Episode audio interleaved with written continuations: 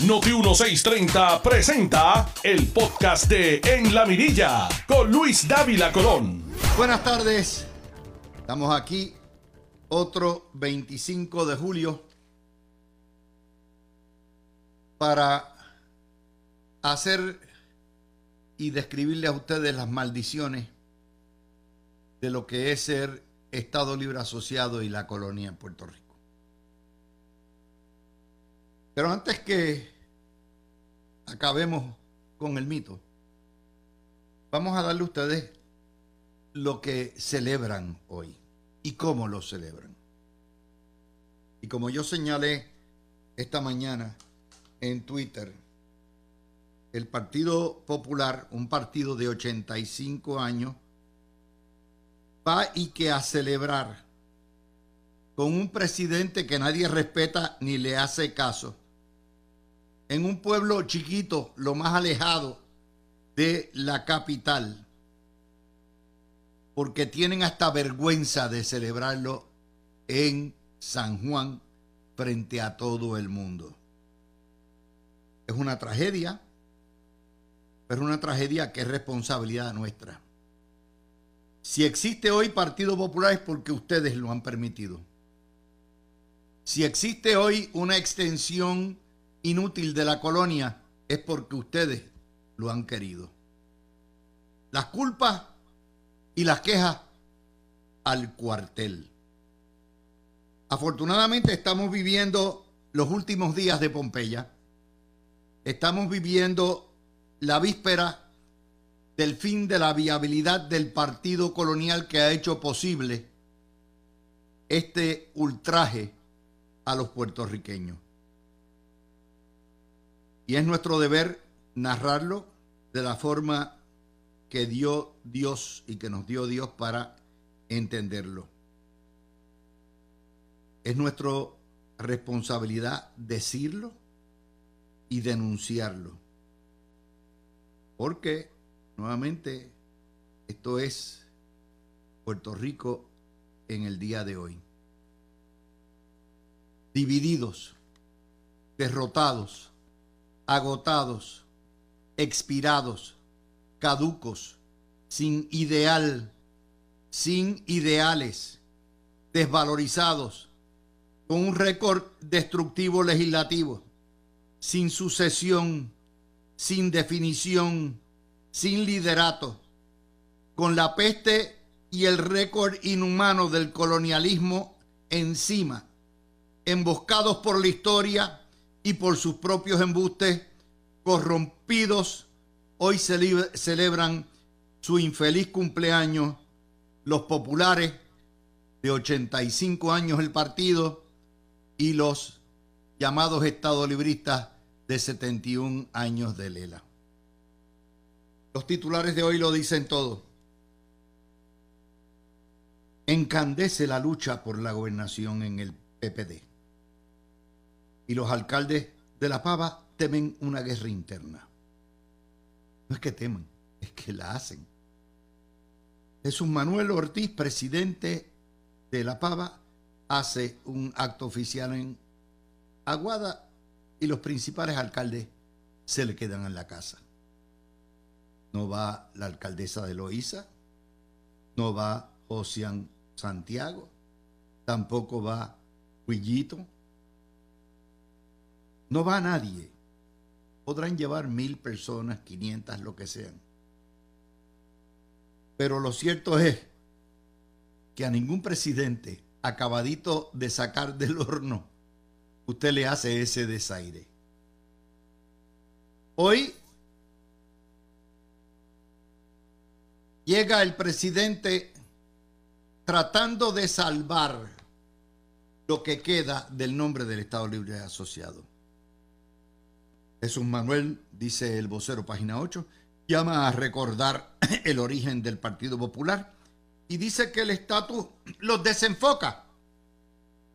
Y la médula es lo que el Partido Popular representa. Ya mismo vamos a eso.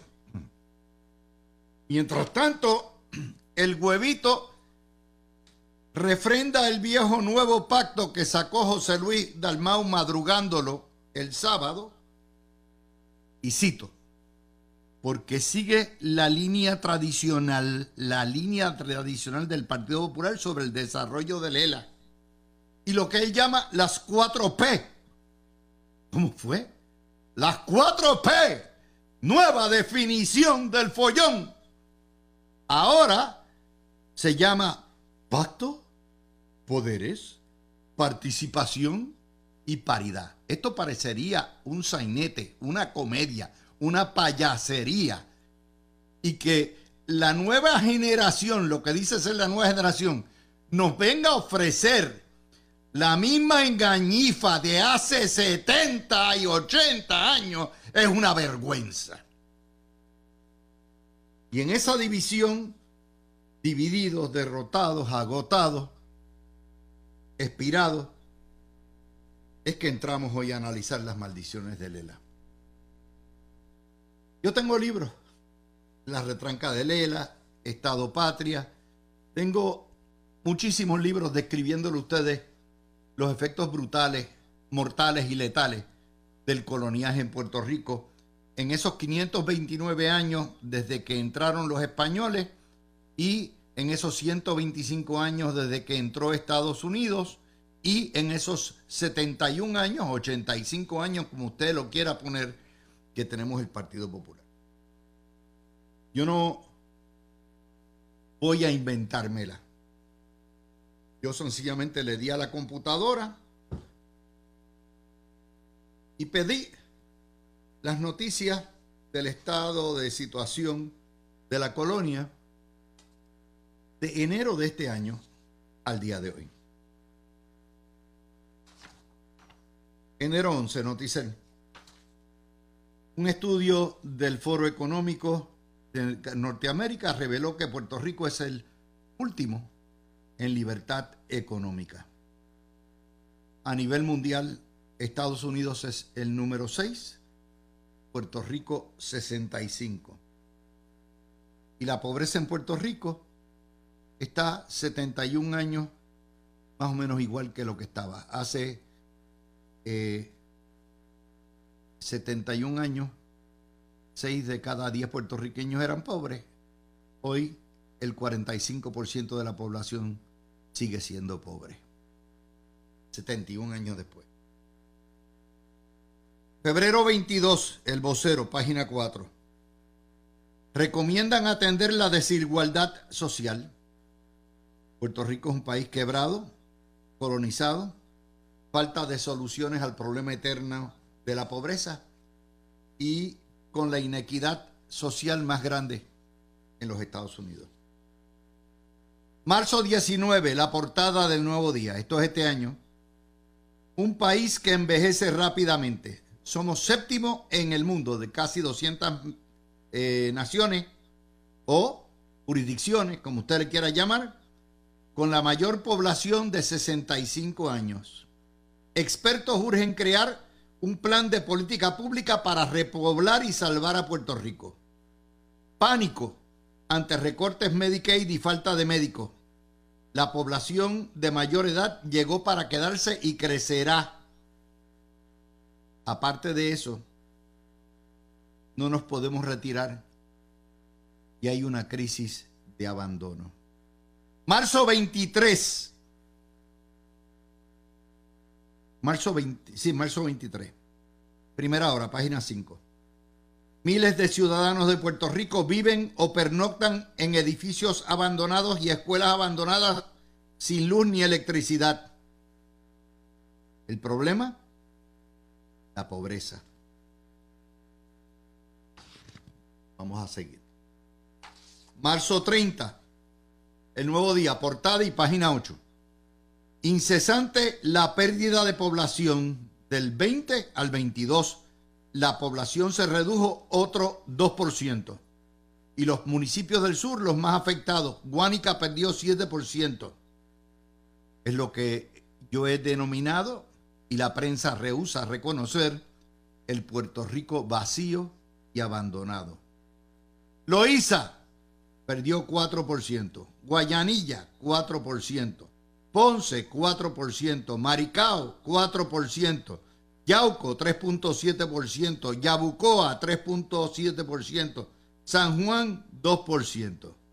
Y los populares le echan la culpa a la pérdida de las 936 en los 90. 30 años después están berreando en el Yori Party porque quitaron el parte del paraíso fiscal, el Congreso. A ese paso, nos dice el nuevo día, en marzo 30, en 10 años Puerto Rico perderá de 12 a 15% más de la población. ¿A dónde se van? A la República Dominicana, a Venezuela, a Cuba. Ah.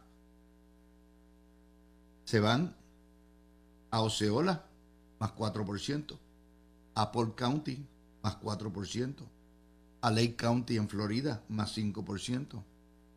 Se van a Florida, a Texas o a los estados. Metro, portada, marzo 31. Millonario costo del analfabetismo en Puerto Rico.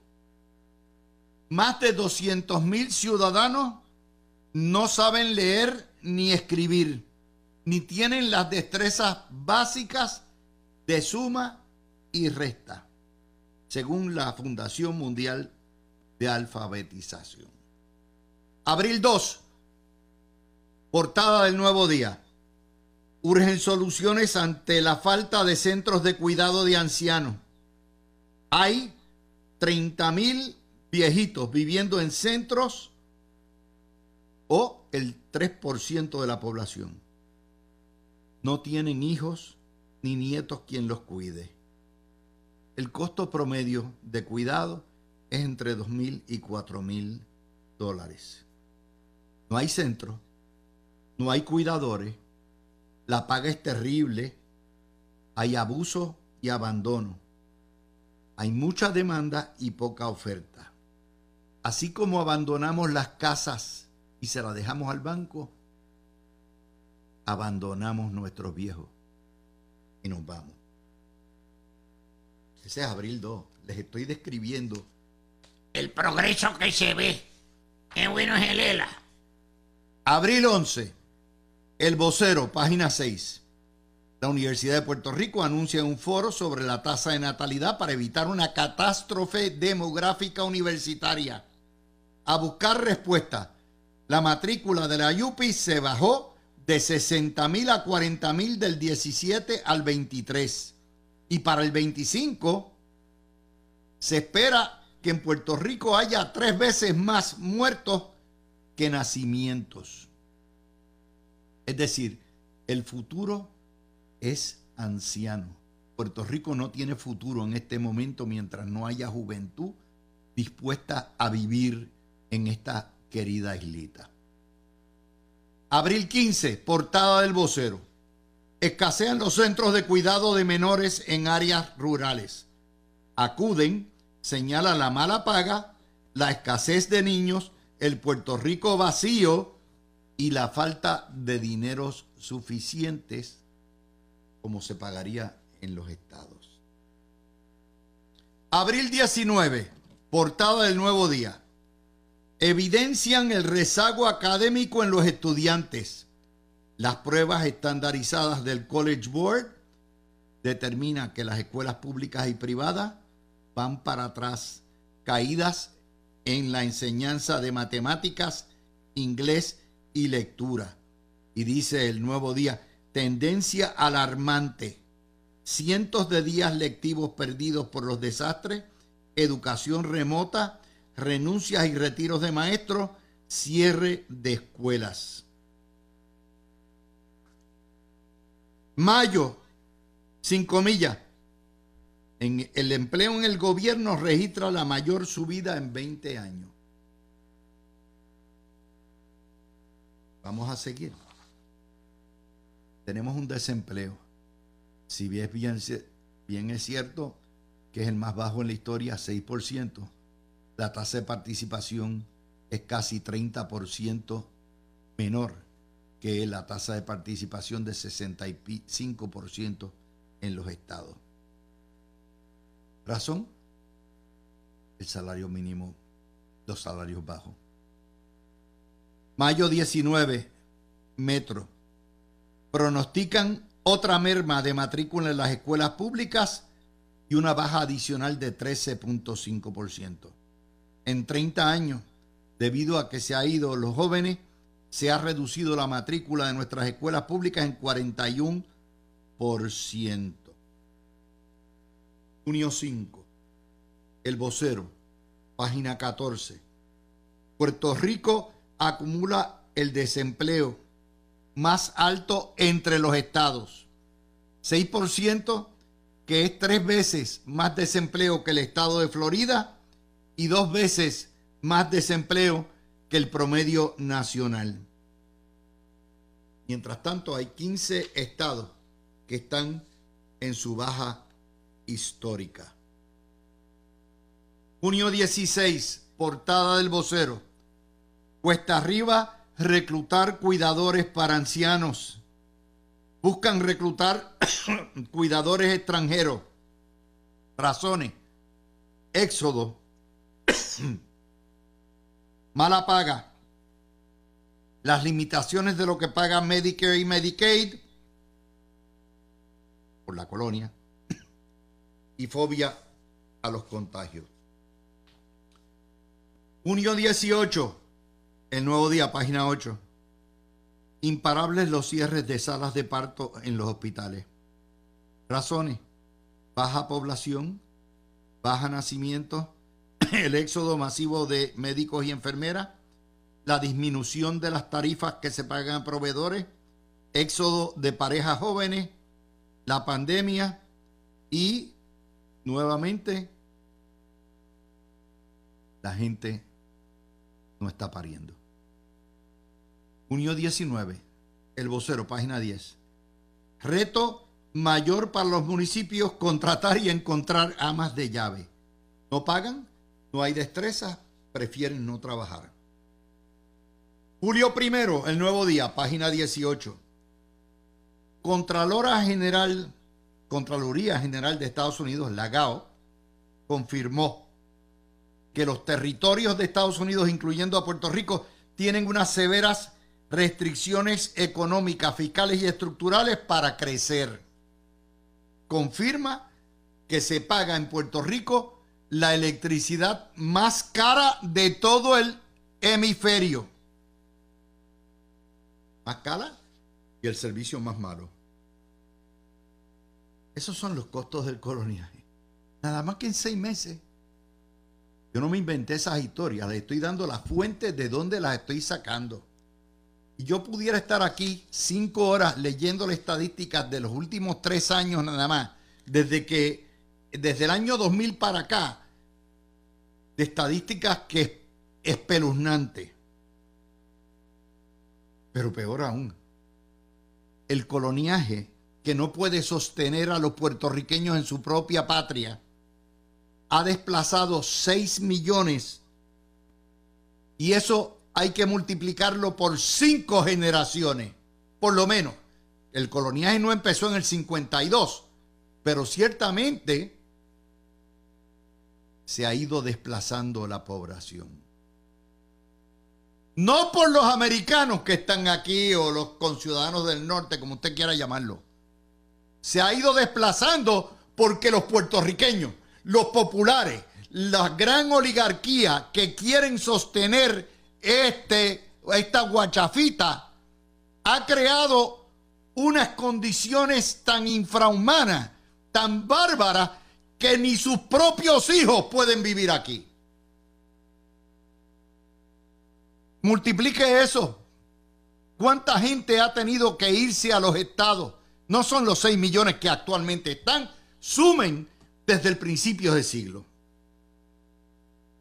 condenado a la pobreza el 50%. Y nos cuesta, por no ser Estado, por no tener igualdad, nada más que en fondos federales entre 7 y 19 mil menos, 19 mil millones de dólares menos al año. Si usted suma eso por los 71 años de Lela, hemos perdido 710 billones de billetes o 710 mil millones de dólares por no ser Estado. Dinero que pudo haber ido a construir casa. Dinero que pudo haber ido a tratar a pagarle decentemente a los hospitales y a los médicos. Dinero que pudo haber ido para cuidar los envejecientes. Dinero que pudo haber ido para educar. Dinero que pudo haber ido para retener y a repatriar a los puertorriqueños. 710 billones de dólares perdidos. Y todavía este payaso de huevo dice que son PPP. La PPP. Así. Lo acabo de descubrir. El, el nuevo él es el PPP. Oh, yes. El PPP. Yes, in English. Like the Commonwealth. Yes, in English. Pacto, poderes, participación y paridad. La PPP. Yeah. ¿Cuántos muertos por no tener servicio de salud? ¿Cuánto nos ha costado en vidas el coloniaje? ¿Cuánto nos ha costado en familias divididas? 6 millones en los estados y 3 millones aquí. ¿Cuánto nos ha costado el abandono de los viejos? ¿Cuánto en felicidad? ¿Cuánto nos ha costado la golosa nómina pública? ¿Cuánto nos han costado las uniones? Sí, nosotros somos el patrono. Y el patrono, desafortunadamente, en este paraíso fiscal, somos la clase pobre y la clase media y la clase profesional. ¿Cuánto nos han costado en sobrecargo los servicios de agua y luz más caros? ¿Cuánto nos ha costado vivir en una isla donde el costo de la vida es 30 o 40% más caro que en cualquiera de los estados? ¿Cuánto? ¿Cuántos billones le ha costado a los hospitales? ¿Cuánto nos ha costado tener cabilderos en vez de tener representantes y senadores? Pregúntense ustedes, ¿cuánto? Ese es el costo del ELA. ¿Cuánta gente se nos ha muerto porque no han tenido tratamiento adecuado médico? ¿Cuánta gente vive en la pobreza? Viven en las escuelas abandonadas. Esas son las cosas que yo maldigo hoy. No hay nada que celebrar. Absolutamente nada. Y aquellos que celebran el día de hoy son un bochorno para Puerto Rico. Y por eso la historia les va a pasar factura. Y antes de que desaparezca el otro partido colonial, van a desaparecer ellos. Están en fila india. Esas son las cosas que usted no va a encontrar en ningún lugar de la prensa puertorriqueña en el día de hoy. Porque la prensa protege todo esto. Y yo estoy utilizando las mismas estadísticas de la prensa que ven aquí en estas meros resumen de las estadísticas para decirles en crudo la verdadera definición de Lela. Pobreza, miseria, división, desplazamiento, infelicidad. Eso es lo que hay. Cuando regresemos, analizamos el resto de las noticias. Un solo video.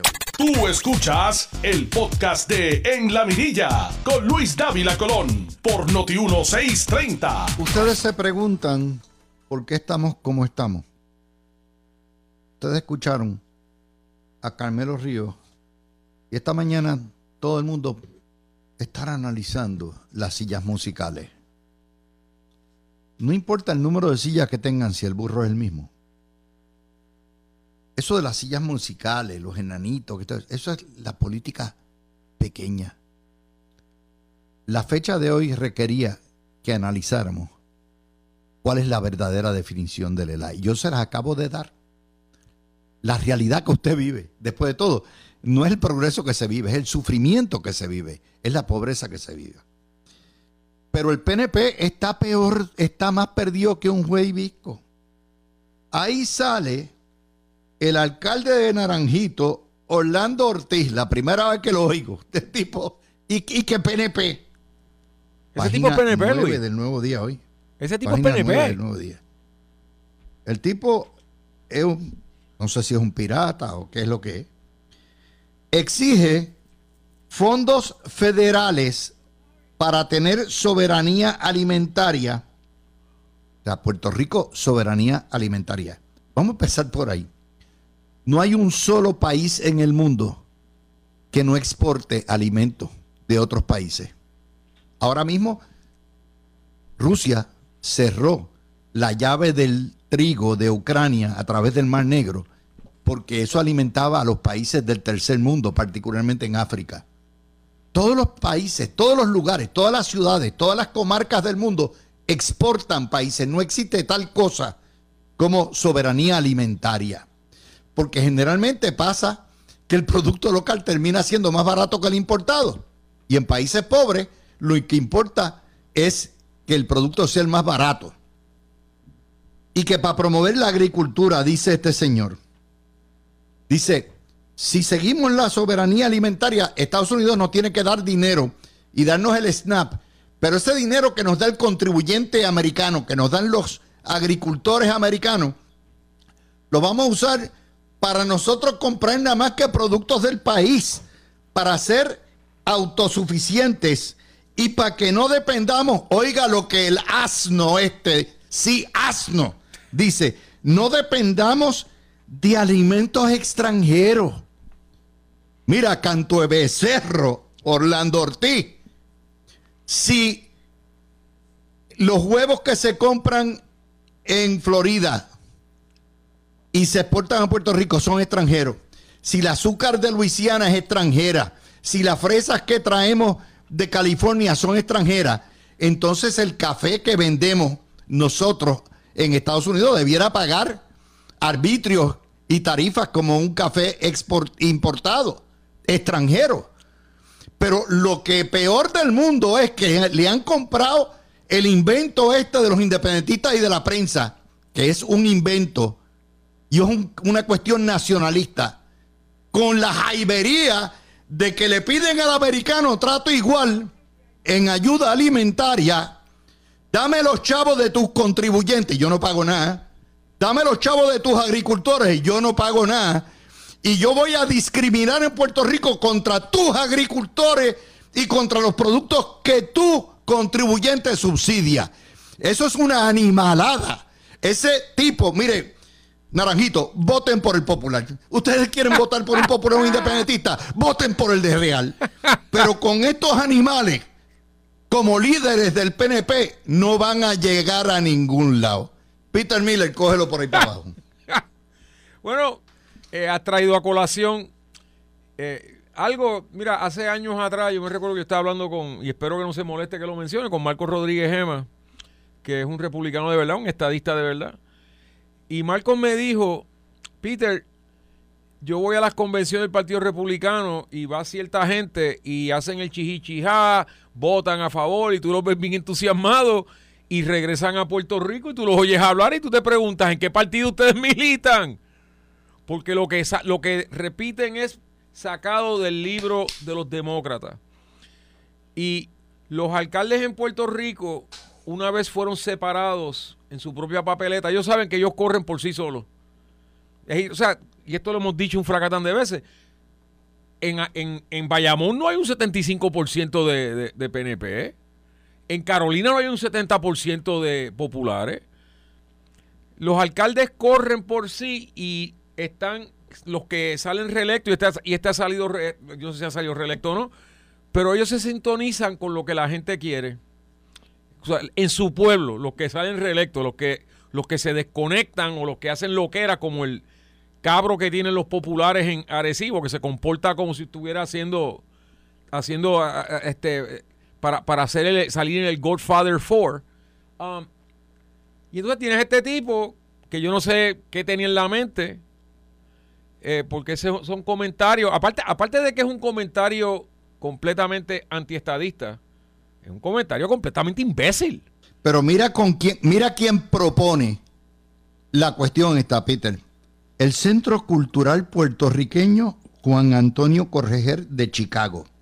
Y otros cinco alcaldes de la isla. Julián Nazario de Loíza, que es independentista, Julio Roldán de Aguadilla, Marcos Valentín Flores de Sabana Grande, Alfredo Papo Alejandro de Junco, y tú dices, diablo, man. Ah, y ahí está también Jesús, eh, eh, Colón Jerry de Orocovis, que PNP. Tú dices, Dios mío, con líderes No, estadistas popular. así, mejor que lleguen los independentistas, que son the real thing. Bueno, es que esta gente se juntan con los antiestadistas, van a un antro completo. O sea, porque ese centro, para que sepan, el que lo corre allá en Chicago es el hermano del, del, terrorista este que, que- sacó Obama, Oscar López, el hermano de que corre eso allí. Y eso, pues de ahí es que salió este Luis Putierre, Billy Ocasio y esta gente que tienen un un sitio chiquitito ahí en Chicago y que ellos promueven el antiestadismo, antiamericanismo, excepto cuando es hora de, de ellos correr para una posición a nivel de la ciudad de Chicago, en cuyo caso se convierten en americanos de primer orden. Créame, yo me recuerdo una vez estar en una reunión de LULAC y vino Luis Gutiérrez a hablarnos y empezó diciendo lo orgulloso que él era de sentirse, de ser americano y que le daba gracias a Dios haber nacido en la nación Y americana. déjame decirte, esa historia que es de Chonky News, de José Delgado, la puso para que, para que nos los comiéramos vivos. Porque arriba le ponen alcaldes de Naranjito y Orocovi. No ponen los alcaldes independentistas populares de Paná. Solamente eso. Sabían que nos los íbamos a filetear hoy 25 de julio.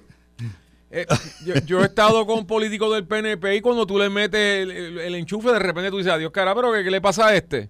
Como que se está olvidando de todo lo que ha pasado, ¿verdad?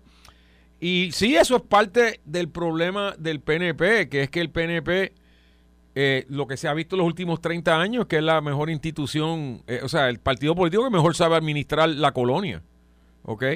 Cuando hemos tenido tres gobernadores populares y en 30 años y tres PNP. Sila, Aníbal y Alejandro de los populares. En esos tres términos, la economía se contrajo, toda la, todos los fac- todas la- las estadísticas socioeconómicas se empeoraron. Solamente han mejorado con Pedro Rosselló, Fortuño. Ricardo, yo no incluyo a, a Wanda nunca, porque Wanda simplemente era una farsante. Sí, pero ven acá, Javier no ha llegado todavía. No, Ok, Deja- déjame traer algo aquí, o sea, lo que representa esto. Primero, esto es un embuste. No existe la llamada soberanía alimentaria. Si Puerto- ni aún una república de Puerto Rico, de hecho, los independentistas argumentan que tienen que tener los poderes para hacer tratados de libre comercio, para poder traer productos más baratos de Colombia, de Panamá, de República Dominicana. Eso es el argumento. ¿Por qué? Porque reconocen que no hay suficiente tierra en Puerto Rico No, ni eso, capacidad de producción. Es peor que eso. Hace unos meses el PIB sacó un video narrado por María de Lourdes, que verdaderamente yo creo que ella eh, escogió la carrera equivocada. Ella debió haber si- sido escritora de ciencia ficción. Y una de las cosas que ella hizo en ese video es, vamos a convertir, como nación independiente, vamos a convertir 800 mil cuerdas a la agricultura. Eh, ¿Cuál es el problema con eso? Bueno, el problema con eso es que ahora mismo hay 480 mil cuerdas dedicadas a la agricultura y está bajando el número. Así que yo no sé de qué hablaba el psiquitraque de Naranjito. Obviamente, estilo porque- Naranjito y Orocovis también, porque ahí está el Gardi. Pues, pues- pues ninguno en de esa ellos. o sea, comparsa independentista está el Gardi. Y yo lo que le voy a pedir a los PNP es, como ustedes tengan un alcalde colonialista o independentista, túmbenle la cabeza. Bueno. Túmbenle la cabeza, ya está. Olvídense, es mejor tener un alcalde popular y usted brega. Pero eh, eh, tengo que discrepar contigo en el sentido de que los alcaldes no mueven ni para la izquierda, ni para la derecha, ni para arriba, ni para abajo el asunto de estatus. El alcalde lo que hace es administrar su ciudad. Todos ellos. Peter, esto To- influye. to- Esto influye, Peter. O sea, cuando un alcalde PNP te Ah, dice bueno. Que los productos de Estados Unidos son productos extranjeros, Bueno, entonces hay que decirle en qué partido tú militas, Bob. Pues, no, no, no hay ¿En qué que partido tú decirle estás eso. metido? tú lo, lo desempleas inmediatamente y ya está. Bueno. Tú dijiste esto. desempleado. Que pase el próximo. Pero, Laura, ¿sabes algo? llámate a Laura Bozo. Sa- ¿Sabes algo? Yo creo que el elector a nivel municipal lo que mira es, y te voy a dar a alguien que, que ciertamente es un buen estadista, Miguel Romero. ¿Qué está haciendo Miguel Romero? Está pavimentando las calles, está remodelando lo, lo- y, refurbishing lo- los parques, lo que la gente vive a diario. Eso es lo que él está haciendo. Yo no sé qué está haciendo ese tipo de naranjito. Obviamente, en el Navy teníamos esta frase que era engage brain before you engage mouth, que significa prende el cerebro antes de que prendas la boca. Y entonces tú pensarías que si él está con Chonky Fake News Delgado, que es el propagandista de desinformación más grande que hay en la, en la prensa colonial, tienes que tener mucho cuidado de lo que diga. Pero Bueno, ahora tienes que cambiaría. preguntarte esto. ¿Qué tú hacías yendo a un antro antiamericano, antiestadista, que es el centro Juan Antonio Correa en Chicago? ¿Qué tú hacías metido allí? Con dinero público. Pues, por, por su, pero adiós cará, este Ana Rivera la anda por Colombia y yo no sé qué demonio. Una cosa ahí que, bueno, no, es, es una, una celebración de, de los afroamericanos en, en, el- en América. Pero yo digo, entonces eso es lo que se la pasa quejándose de, de viajes, de, de- viajes este con, con- con fondos públicos. O sea, si ustedes se quejan de los otros, ustedes tienen que dar el ejemplo. Pues ahí se fueron ajuste con esa también. Anyway, punto es que uno de los problemas con los que se enfrenta el PNP, y fíjate cómo los independejistas le han sacado punta a esto, porque tú lo que vienes oyendo en las redes es todo el tiempo el bipartidismo, el bipartidismo, el bipartidismo. Lo siguen repitiendo, obviamente siguiendo a Goebbels. By the way, este Javi is in the house. Eh, Ok. Lo siguen repitiendo. Y entonces cuando tú ves a un alcalde como ese comportándose como un buen alcalde populete o, me- o peor todavía como un independejista, tú dices, Bueno, pues ¿y cuál es la una diferencia? cosa.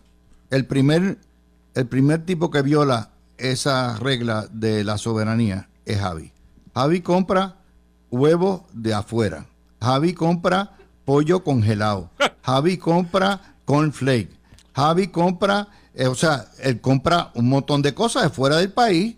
Compra frutas de California, chinas de... De Es que- Javi se de tatuó, Florida. Javi se tatuó la bandera americana del hombre Es izquierdo. que, es que yo no considero que esas cosas son de fuera del país.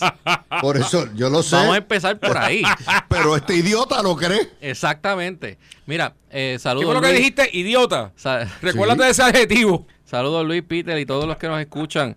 Eh, mira, sí tengo que decir algo. José Delgado sabe cómo hacer que le hierva la sangre a un estadista cuando está leyendo Oh, sus absolutamente. noticias. Con toda la intención del mundo. Cuando yo leo ese titular primero que dice soberanía alimentaria, desde ahí yo, o sea, me empezó a hervir, la, la presión empezó a subir. Pero está bien, Y es, buen trabajo porque es una. Él está sacando la contradicción en términos. No, no, Es un alcalde es- que dice oye. ser estadista y anda dándose besos y lengua con los independentistas. No, no, definitivamente José Delgado hizo su trabajo. O sea, por- Seguro. porque cuando, cuando eh, tú sigues leyendo la noticia y llegas a, a la cita de alimentos extranjeros, que como se le refiere al alcalde de Naranjito a los alimentos que vienen de los estados, pues ya ahí, tú sabes, ahí empezó y de momento veo que esto viene de Chicago y tú dices, no, pero, pero, pero bendito sea Dios, ¿dónde está el sentido común de este alcalde, del alcalde, el otro alcalde que está aquí también es el de Barranquitas, entiendo, pues, de- del PNP. No Eh, podemos comprar el de maíz Barranquitas, del el de medio oeste. Coron Berli- el, el de Orocovis también. El Gardi, el Gardi. El Gardi. O sea, eh, Luis, esto es para que tú veas el efecto que tiene la prensa y los medios en Puerto Rico cuando empujan el lenguaje que se utiliza comúnmente para referirse a los Estados Unidos,